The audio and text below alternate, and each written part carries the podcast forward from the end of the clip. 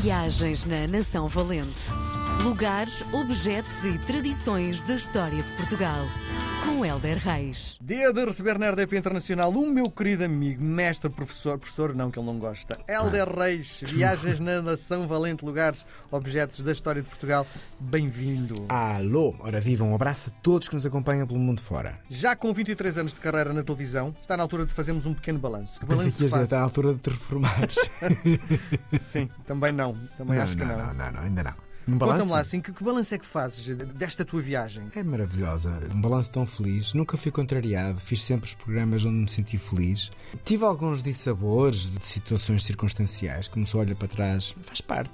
O todo tem sido uma benção, tem sido mesmo uma benção. A RTP sempre teve muita sensibilidade para me colocar em projetos nos quais eu era feliz e eu me identificava e me identifico. Uns ficaram para trás, outros estou a fazer, outros irei fazer. Nunca tive aquela violentação de não é bem a minha praia, mas vais tentar, vais sair da tua área de conforto, nem sempre é bom. Em televisão às vezes não corre bem. E eu sempre estive numa zona bastante confortável e feliz. Se fosse confortável e bafienta, eu, pronto, abanava para outro lado. Mas confortável e feliz, portanto, são 23 anos de pura alegria, com muito, muito respeito pela classe de jornalistas sobre a minha carreira. Nunca fui invadido, nunca fui maltratado, nunca fui denegrido, nunca. E pela classe dos meus colegas da apresentação e pelo público. Sempre tive imenso respeito do público.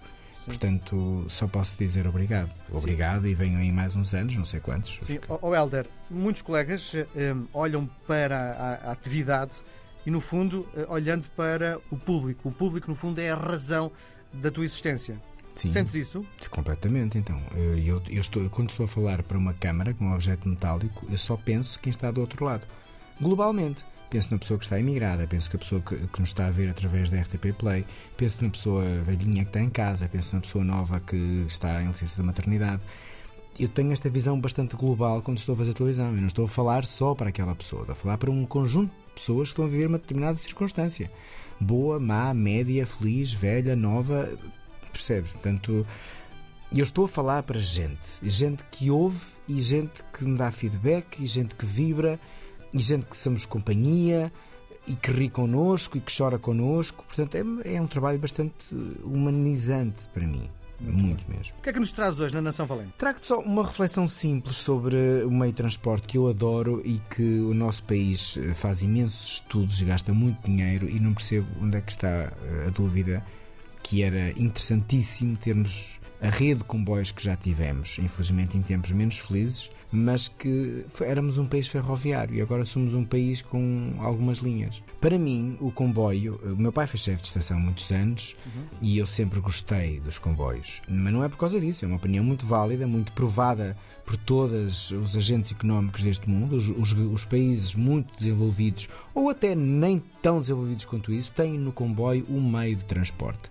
E eu gostava muito que Portugal tivesse. Nós temos vários problemas, por exemplo, temos eh, greves constantes porque as coisas não estão bem e o que, o que descredibiliza e não torna como prioridade A tu ires de comboio de sítio tal para sítio tal e depois logo a seguir nem sempre há comboio de sítio tal para sítio tal e porquê? Porquê? Porque se é sustentável, se leva muita gente, se podes levar mercadorias, hum, se podes ligar várias cidades de uma forma muito mais rápida, muito mais eh, respeitadora do ambiente, como fomos, não é? é? Para mim é uma dor ver linhas abandonadas, estações abandonadas, linhas transformadas em ecopistas. Ok, é bom, mas podias fazer uma ecopista num sítio qualquer e aquilo continuar a ser uma linha ferroviária com utilidade e adaptá-las. Se não dá para parar em todas as estações porque não há gente, pá, não pares, mas vai daqui a colar e não isoles tanto as populações. É um investimento grande? É, mas é um retorno muito interessante para o planeta, para o país e para a nossa mobilidade. Provavelmente as pessoas viviam menos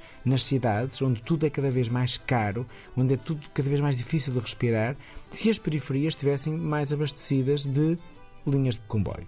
E lembras-te, provavelmente não, não sei se és mais velho do que eu ou não, mas eh, os meus pais eram obrigados a estudar Claro. eh, as estações e a Sim, daqui piadeiros. e também e das colónias, sim, claro que sim. sim. Eh, Porquê? Porque eram imensas, porque eram estruturais, porque fazia parte da tua cultura geral. Agora nem vale a pena estudar, porque são tão poucas que tu percebes agora. E tu vês, há assim, fala-se imenso debate, imenso estudo, não sei o quê. Eu gostava de saber quanto é que pagam por tantos estudos que fazem sobre uma coisa que é tão óbvia, não é?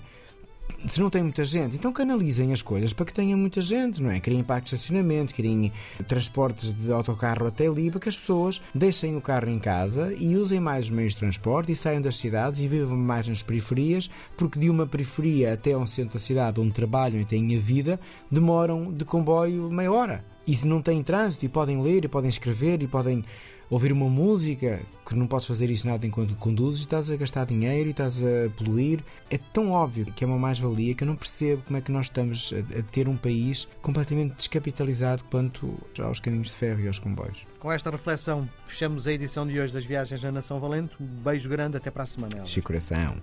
Viagens na Nação Valente.